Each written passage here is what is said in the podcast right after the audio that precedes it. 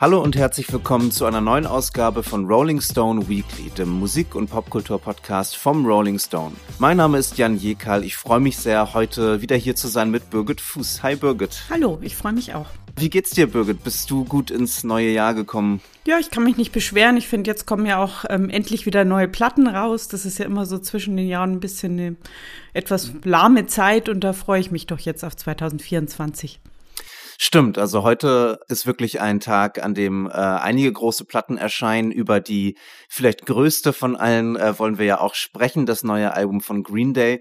Ja, ich wollte noch mal vorher über eine Sache sprechen, weil die mich gestern Abend äh, noch erreicht hat, die Nachricht, und, und mich dann ganz schön ähm, ja, ähm, umgetrieben hat und traurig gemacht hat, ähm, dass nämlich so eine meiner Lieblingsmusik-Webseiten, äh, Pitchfork, die jetzt seit 20, 25 Jahren wirklich tollen, sehr besonderen Musikjournalismus gemacht haben, auch häufig so ein bisschen experimentellere Musik gefeatured haben, ähm, da ähm, wurde gestern eine E-Mail geleakt äh, von Anna Wintour, äh, die, die vielleicht einige als äh, Vogue-Chefredakteurin kennen, äh, die seit einiger Zeit die Chefin von Condé Nast ist, äh, diesem großen Medienunternehmen, dem ganz viele Publikationen gehören, unter anderem eben auch Pitchfork.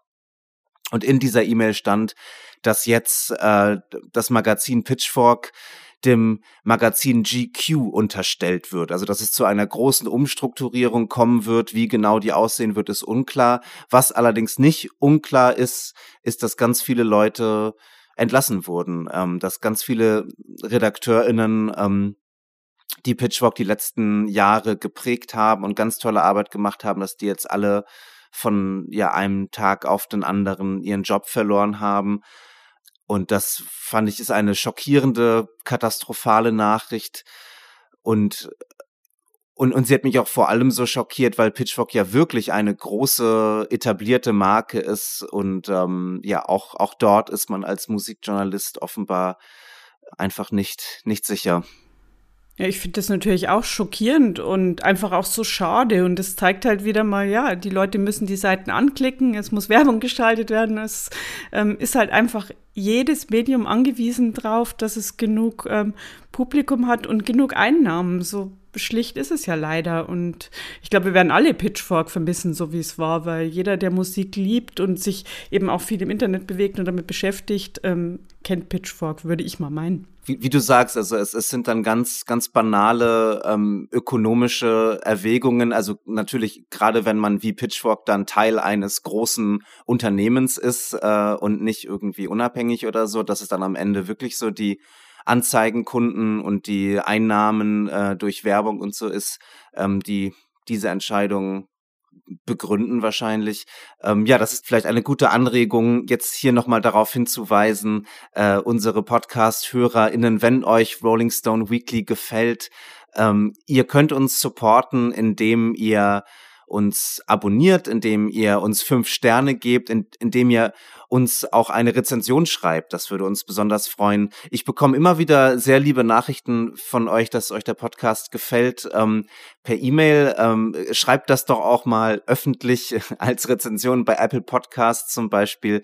Ähm, das würde uns sehr helfen und hilft uns auch größer zu werden und eine größere Reichweite zu bekommen. Und das ist dann ja am, am Ende die, die einzige Garantie dafür, dass man bestehen bleiben kann als, als Marke und weiter das machen kann, was man gerne machen möchte, wenn es wirklich genug Leute gibt, äh, die das, die das hören und ähm, auf jeden Fall. Und man muss ja auch vielleicht nochmal sagen, es hängt ja auch alles mit allem zusammen, denn viele Künstlerinnen und Bands ähm, tun sich ja auch gerade nicht leicht. Und wenn dann auch Musikjournalismus immer weniger wird und es immer weniger Leute gibt, die das professionell auch machen, ist ja auch noch weniger Unterstützung da. Und das ähm, beißt sich dann alles gegenseitig und macht einem natürlich manchmal schon Sorgen, wo, wo das alles hingeht, ne? Wo es alles hingeht, äh, ist, ist vielleicht ein gutes Stichwort, äh, um über unser erstes Thema zu sprechen. Denn bevor wir zu dem Album von Green Day kommen, ähm, wollten wir uns ähm, ja mal die ähm, großen Rockfestivals äh, des Sommers anschauen.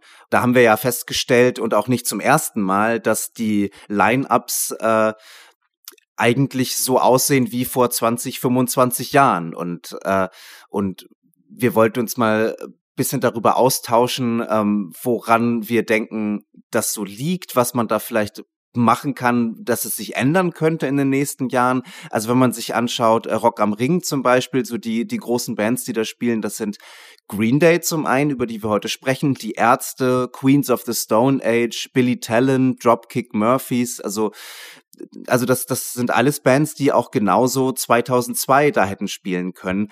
Ähm, ich habe gesehen, das Hurricane Festival macht es ein bisschen anders. Also da ist es ein bisschen jünger, auch ein bisschen weiblicher, ein bisschen diverser. Ähm, also Ed Sheeran spielt zum Beispiel Contra K, Avril Lavigne, KIZ, Turnstile, Bring Me the Horizon. Paschanim, also man, man sieht, dass so die jungen Acts oder die jüngeren Acts, die spielen, dann in der Regel auch keine Rockbands sind, sondern wenn Rockbands spielen und wenn große Rockbands spielen, dann sind es dann sind es Bands, die es schon seit äh, einigen Jahrzehnten gibt. Ähm, wie erklärst du dir das, Birgit, oder was, was denkst du dazu? Ich weiß natürlich, dass die Erklärung von den Veranstaltern immer ist, es sind halt die großen Rockbands, die ziehen und das sind halt aus der Geschichte raus meistens männliche. Aber ich muss sagen, ich langweile mich schon selbst dabei, wenn ich sage, aber man muss es trotzdem immer wieder sagen. Es gibt zum Beispiel auch genug Frauen und auch jüngere Frauen, Bands, Künstlerinnen, die spielen könnten. Und das finde ich, ich finde es einfach so schade, weil was ist denn mit, ich habe mal ganz kurz nur überlegt, Boy Genius, Wednesday, Mitski, Margaret Gillespie, Torres, Billie Eilish, Redleg, in Deutschland zum Beispiel Beispiel, nicht Seattle, Christine Nichols. Es gibt doch genug Leute, die da spielen könnten. Vielleicht nicht als Main Act, da können ja meinetwegen Green Day gern spielen. Green Day sind natürlich ein perfekter Headliner. Da muss man sich auch nichts vormachen. Aber ein bisschen mehr wäre doch schon drin als Avril Lavigne, oder? Also ich finde, sorry, aber Skaterboy ist auch schon lang her. Ne? ja. Wie du sagst, es gibt genug diverse Rockbands ähm, oder oder oder auch junge jüngere Bands. Ähm, du hast viele tolle Acts genannt. Ähm, zur Wahrheit gehört natürlich auch, dass diese Acts in der Regel nicht Headliner-Status haben. Also ähm, du hast jetzt auch einige riesige Namen genannt, aber Billie Eilish zum Beispiel wäre ja, was das Genre angeht, auch etwa, etwas ganz anderes. Ähm, ich frage mich vor allem, wie es zu erklären ist, dass, äh, dass gerade das Genre Rock oder im weiteren Sinne auch Rock, also Boy Genius würde ich jetzt auch als Rockband sozusagen bezeichnen, ähm, wie das so zu erklären ist, dass es da ähm, so so einen großen Unterschied gibt zu, zu vor 20, 25 Jahren. Also ob es wirklich einfach eine, eine Zeitgeist, kulturelle Sache ist, dass wir jetzt in einer äh, in einer Ära, in einer popkulturellen Ära leben, in der einfach Hip-Hop die dominante Form ist und, und Rock ähm, ist so ein bisschen die äh, für, für jüngere Leute sozusagen die Musik der Elterngeneration und deswegen so ähm, uninteressanter oder so. Und dann sind es halt eben die großen Veteranen, die weiter ihr Publikum halten ähm, und, äh, und die eine loyale Fanbase haben. Mm, oder wie man sich das erklären kann, dass äh, dass es so wenig, so wenig Nachwuchs gibt, gerade was, äh, was so das klassische Band-Setup angeht. Also denn so im Indie-Rock oder so gibt's ja genug. Also es gibt ja, wenn wir uns kleinere Bands anschauen, da gibt es ja wirklich kein Mangel an tollen Bands, die auch so das klassische, die klassische sozusagen Gitarrenband-Instrumentierung haben. Ne? Aber, aber, aber wenn wir jetzt uns wirklich große kommerzielle Acts anschauen, da sieht es ganz anders aus. Das stimmt, aber wir wissen ja, dass es auch schon in den 80ern und 90ern immer so war, dass Indie-Rock auch zu Mainstream werden kann und dass Bands wie R.E.M. und Sonic Youth und so weiter waren am Anfang auch Indie. Also es geht schon was, nur es muss halt einfach irgendjemand dann auch mal anfangen, die Bands auf die Bühne zu stellen. Und das meinte ich ja vorhin. Du hast schon recht mit einem. Klar können die nicht gleich als Headliner Green Day oder The National ersetzen. Aber sie werden ja nicht mal im unteren Bereich wirklich viel gebucht und das ist eben ein Problem.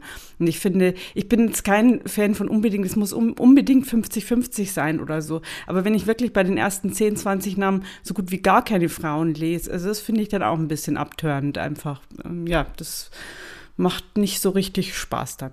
Ja, ich glaube, das ist ein total guter Punkt. Ähm was du meintest, dass Indie-Bands zu Mainstream-Bands werden können und das dann vielleicht eine Sache, die, ähm, die ein entscheidender Unterschied ist ähm, von der Gegenwart zu so der Popkultur der 80er und 90er Jahre oder so, ähm, dass es, dass man vielleicht heute als Band nicht mehr die Zeit hat, sich zu entwickeln und auch nicht mehr die Unterstützung bekommt, sich zu entwickeln. Also dass irgendwie vielleicht in den 90er Jahren oder so auch Major-Labels dann ähm, mehr investiert haben in in jüngere Bands und dann und dann auch irgendwie es zwei, drei Albenzyklen irgendwie gab, wo diese Bands nicht irgendwie super profitabel waren, aber man sie schon mal so ein bisschen aufgebaut hat, ein bisschen unterstützt hat oder so.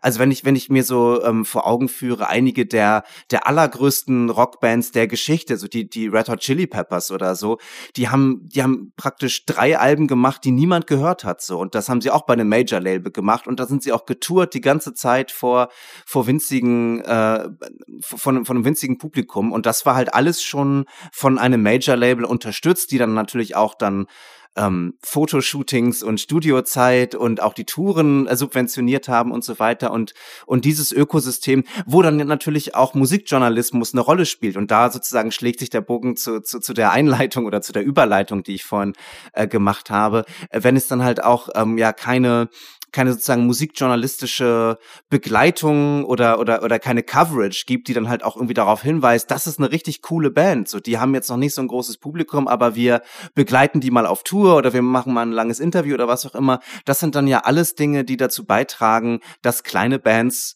groß werden. Ne? Und ähm, und das ist wahrscheinlich auch ein, ein entscheidender Unterschied so im Ökosystem der, der Musikindustrie, ähm, wo man als, als Solokünstler dann vielleicht einfach bessere Chancen hat gerade, ne? Dann auch so Social Media mäßig aufgebaut zu werden. Ja, das ist ein Punkt. Aber zum Beispiel jetzt ähm, Boy Genius ist ja ein Gegenbeispiel, ne? Okay, kann man sagen, ist natürlich eine Band aus drei Solokünstlerinnen, die sich zusammengetan haben. Aber das war einfach eine sehr gute Idee von denen auch so mit vereinter Power dann rauszugehen. Und die würde ich gern mal auf einer großen Festivalbühne sehen. Sehr gern. Ja. Stimmt. Ja, Boy Genius ist wirklich so ein interessanter Fall. Ähm, aber auch da ist es wahrscheinlich kein Zufall, dass es über die Popularität gerade von Phoebe Bridgers, würde ich sagen, so angefangen hat. Also dass so deren, äh, dass, dass die ja wirklich so explodiert ist als Solokünstlerin und, und, und dass sie dann ja auch die Entscheidung getroffen hat, ähm, diese Band wieder zu beleben sozusagen und dann nicht als Solokünstlerin erstmal weiterzumachen, sondern zu sagen, nee, ich widme mich jetzt meinem was bisher ein Nebenprojekt war oder so, das wird jetzt mein, mein Hauptding und, ähm, und ich meine, vielleicht, also wie, wie so häufig, wenn etwas erstmal sich als erfolgreich und profitabel erweist, dann wird es kopiert und dann äh, soll es äh, wiederholt werden. Und vielleicht ist dann ja der Erfolg einer Band wie Boy Genius auch ein, ein, ein, eine Erinnerung für Major-Labels, mehr in, in Bands zu investieren und, und sie mehr zu supporten. Ja, bin ich ganz dafür. Darauf hoffen wir mal. Bevor wir zum Album der Woche kommen, möchte ich auf zwei andere Alben hinweisen, die heute erscheinen. Zum einen auf Little Rope, das neue Album von Slater Kinney der legendären Riot Girl Punk Band, die seit äh, Mitte der 90er Jahre tolle Alben veröffentlichen, die sich auch zwischenzeitlich mal aufgelöst hatten, aber jetzt äh, schon seit fast zehn Jahren wieder zusammen sind. Ähm, das neue Album geht weiter diesen Synth-Pop beeinflussten Weg. Es erinnert manchmal sogar an Heartland Rock oder, oder an so Springsteen-hafte Songs, war meine Assoziation alles ein bisschen aufgeräumter und ein bisschen cleaner, äh, äh, als man das so aus der aus der punkigen ähm, frühen Hochzeit der Band kannte. Aber das ist eine Platte, die ich jetzt auch viel gehört habe die letzten Tage und äh, wo ich vor allem die Single Say It Like You Mean It sehr sehr schön finde. Ähm, und die werde ich auch in die Playlist Rolling Stone Weekly auf Spotify aufnehmen. Da könnt ihr die hören. Und ein anderes Album, das ich äh, noch empfehlen möchte, ist äh, von einer jungen Berliner Band, die heißt Amelie in the Woods und äh, so heißt auch das Album. Ähm, das ist ähm, ja richtig schöner Dream Pop, könnte man sagen. Ähm, also sehr, ja, sehr schwelgerische Sounds, aber auch so ein bisschen jazzy. Also gerade in der, in der Gitarrenarbeit ist das, ist das schon sehr, sehr interessant und, und sehr schön. Und auch da werde ich einen Song in die Playlist aufnehmen. Amelie in the Woods.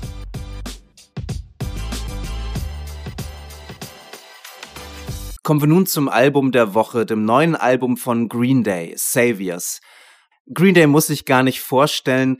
Ähm, ich möchte kurz erzählen, so welche Bedeutung Green Day für mich haben, weil sie so eine der Bands sind, ähm, die ähm, ja meine Teenagerzeit absolut geprägt haben und und äh, und deswegen natürlich einen besonderen Platz in meinem Herzen haben und und ich große ja, Zuneigung und, und große nostalgische Gefühle dieser Band gegenüber habe. Also ich war elf Jahre alt, als American Idiot erschienen ist, also im bestmöglichen Alter, um, äh, um so auf diesen Pop-Punk-Vibe einzusteigen und, und mich so mit der mit der Energie und auch so mit der revolutionären Wut, die dann so in diesen Songs äh, steckt, ähm, ähm, ja, mich, mich damit zu verbinden und das ganz toll und ganz aufregend zu finden. Und das fiel dann auch so in der, in die Zeit, in der ich angefangen habe, Musik zu machen. Und, und da ist natürlich eine Band wie Green Day auch, auch ganz toll. Also, also, äh, das sind Songs, die man gut als Anfänger lernen kann, nachzuspielen. Ähm, das soll jetzt gar nicht despektierlich klingen. Das ist ja auch genau das, was,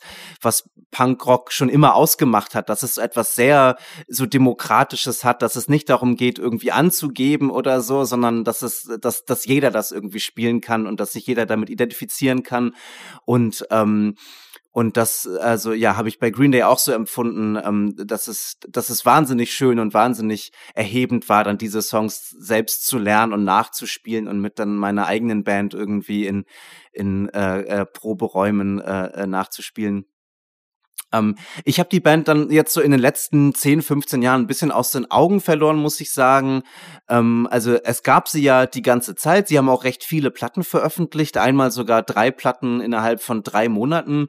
Ähm, aber das war auch genauso der Zeitpunkt, also so um 2012, wo sie mich dann so ein bisschen verloren haben, wo ich so das, das Gefühl hatte, jetzt jetzt laufen sie so ein bisschen leer oder, oder sind so ein bisschen orientierungslos, wissen vielleicht gar nicht selbst so genau, was sie eigentlich nach dieser Ära ihrer Rockopern, das ne, fing ja mit American Idiot dann so an, dass, dass sie, dass sie wirklich richtig äh, äh, epische äh, äh, Rockopern geschrieben haben. Äh, dass sie sich da so ein bisschen ja neu irgendwie finden mussten. Aber ich muss sagen, jetzt mit dem neuen Album Saviors äh, bin ich wieder voll eingestiegen und äh, und ein großer großer Fan dieser neuen Platte.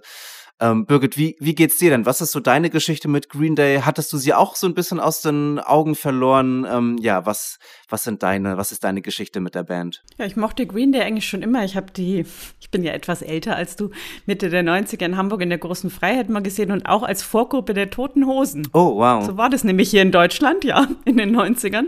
Green Day als Vorgruppe der Toten Hosen.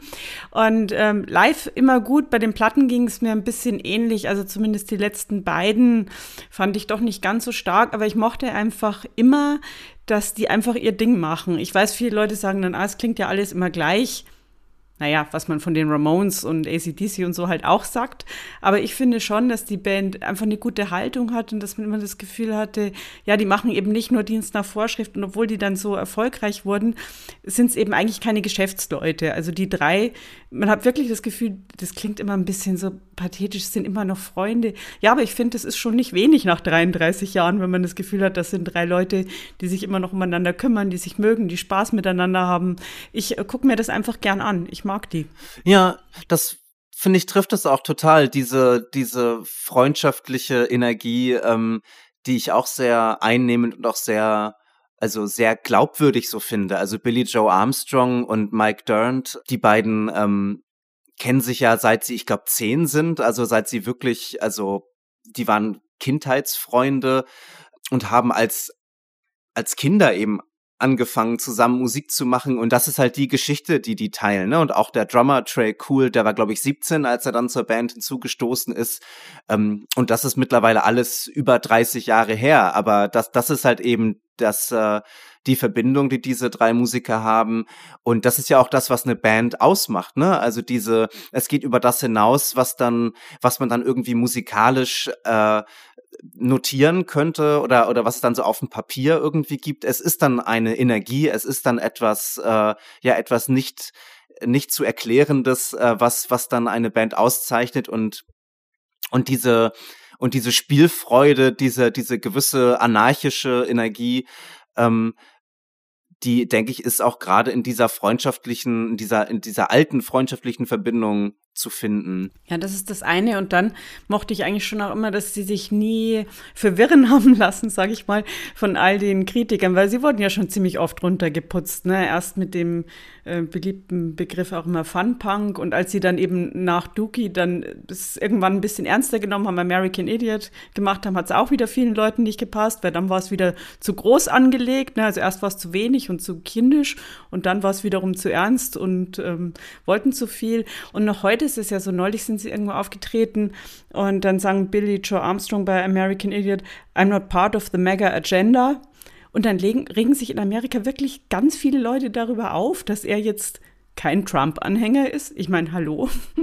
Es war ja relativ klar. Also ich fand, sie standen eben auch immer für eine Haltung. Und uns mag das vielleicht jetzt in Deutschland ein bisschen plakativ vorkommen oder banal, aber ich glaube tatsächlich, dass es in Amerika sehr gut ist und wichtig, dass es eben so Leute gibt, die ganz klar auf der demokratischen Seite stehen. Ja, ich meine, ja, man kann sich natürlich leicht irgendwie darüber lustig machen, dass, wie du sagst, dass es dann so eine so eine plakative politische Haltung so ist und dass die dann in einer äh, äh, das, das hat das hat Billy Joy ja bei so einer äh, bei so einer Fernseh-Silvesterparty sozusagen gemacht, ne? Und, und dass das dann in so dem unpunkigsten Rahmen überhaupt äh, passiert, ähm, das ist natürlich auch dann ein leichtes Ziel oder so für ja, für, für Häme. Aber ich meine, alleine, dass sich dann so viele Leute doch darüber aufgeregt haben und dass das dann ja schon irgendwie Wellen geschlagen hat, so, das zeigt dann ja eben auch, dass es so albern eben doch nicht ist, ne? Und dass es dann schon einen Unterschied macht, diesen, ähm, bequemen Fernsehunterhaltungsrahmen dann doch eben durch ein politisches Statement. Und natürlich ist das, also ich meine, ne, das ist eine Punkband, natürlich ist das ein bisschen populistisch auf eine mir auch sehr sympathische Weise, aber das ist natürlich alles andere als jetzt irgendwie äh, komplex oder durchdacht äh, oder so. Aber das soll es natürlich auch gar nicht sein. Ja, und möglicherweise haben auch Leute, die auf der richtigen Seite, also für mich richtigen Seite stehen, ähm, manchmal etwas zu viel Angst davor, populistisch zu sein, während natürlich die, ich sag mal, Gegner wie Trump und so weiter davor überhaupt keine Angst haben. Und insofern ähm, bin ich total dafür, dass Green Day all ihre Kraft einsetzen gegen Trump. Ja, so beginnt ja das neue Album Saviors gleich mit dem ersten Song The American Dream is Killing Me, ähm, wo es auch die sehr also äh, schöne griffige Zeile gibt: Who needs suicide when the American Dream is killing me? Ähm, und das ist genau dieser ja Punk-Pathos, äh, der politische Populismus, über den wir gesprochen haben. Ähm, und es ist eine, ja, also auch eine Haltung oder eine Empörung, eine Wut, eine Enttäuschung, die man auch genauso vor 20 Jahren äh, bei American Idiot gehört hat. Ist ein solider Start ins Album und die Energie ist gleich sehr weit oben. Ähm, und, und es setzt natürlich auch einen Tonfall, der dann, der dann alles, was kommt, dann auch so bestimmt.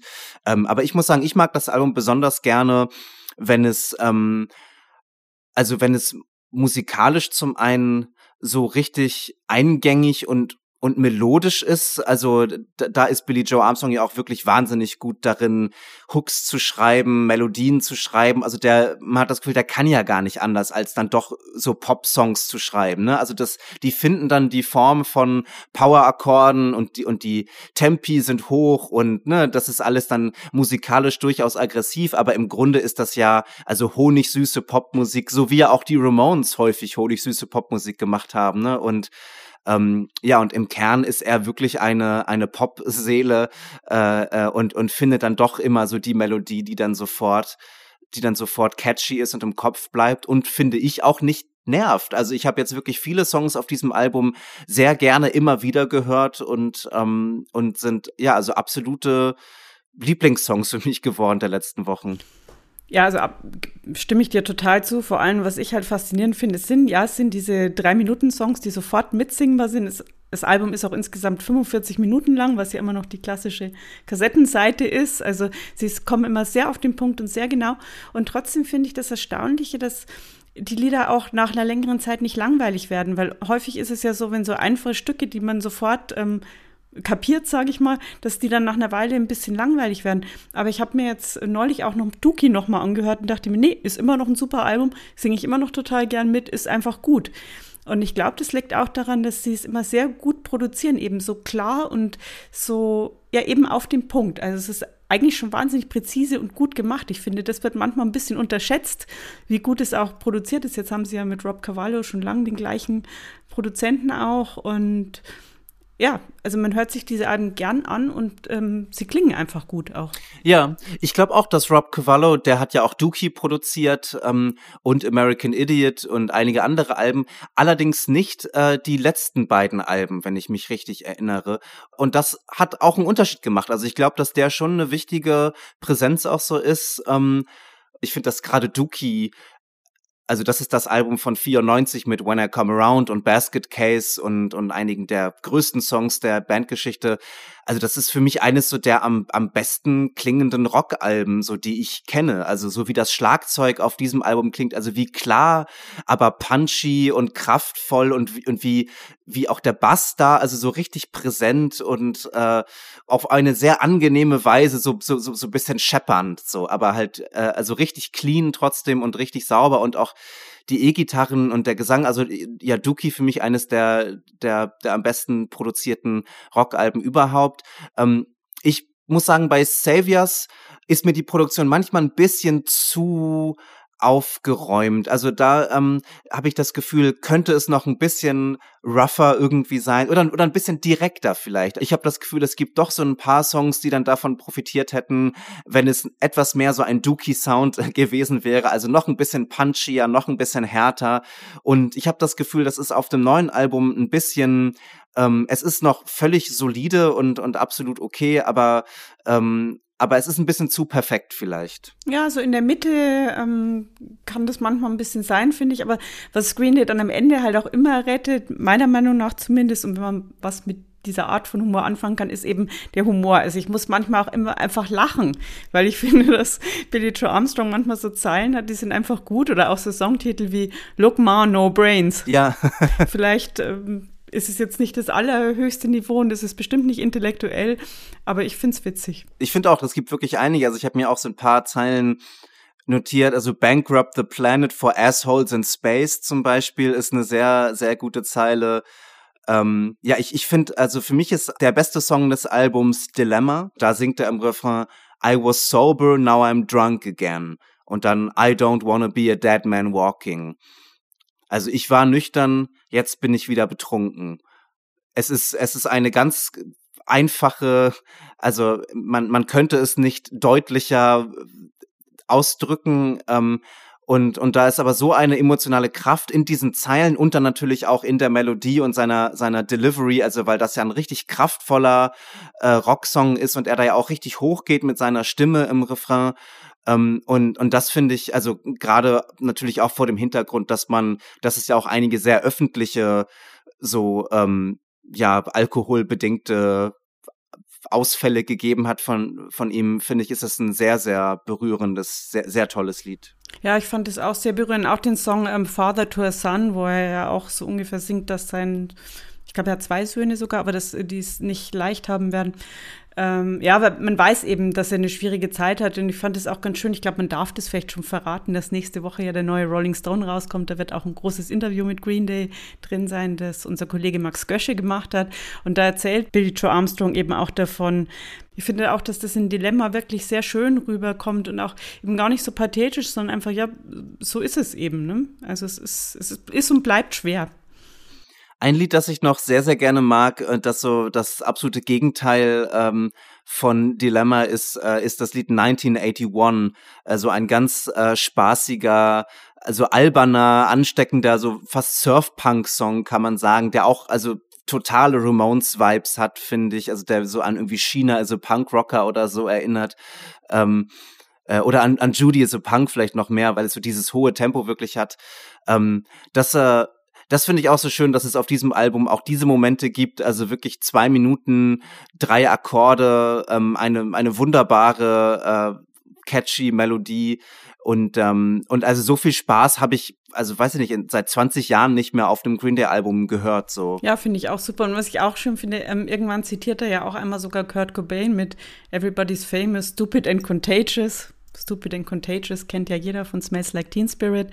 Und ich denke auch, da ist auch schon eine gewisse Verbindung einfach da. Natürlich wurde Nirvana immer als viel, viel cooler wahrgenommen, aber Nirvana hatten ja auch diese Mischung von Pop und Punk, eben auf eine ein bisschen andere Weise, logisch.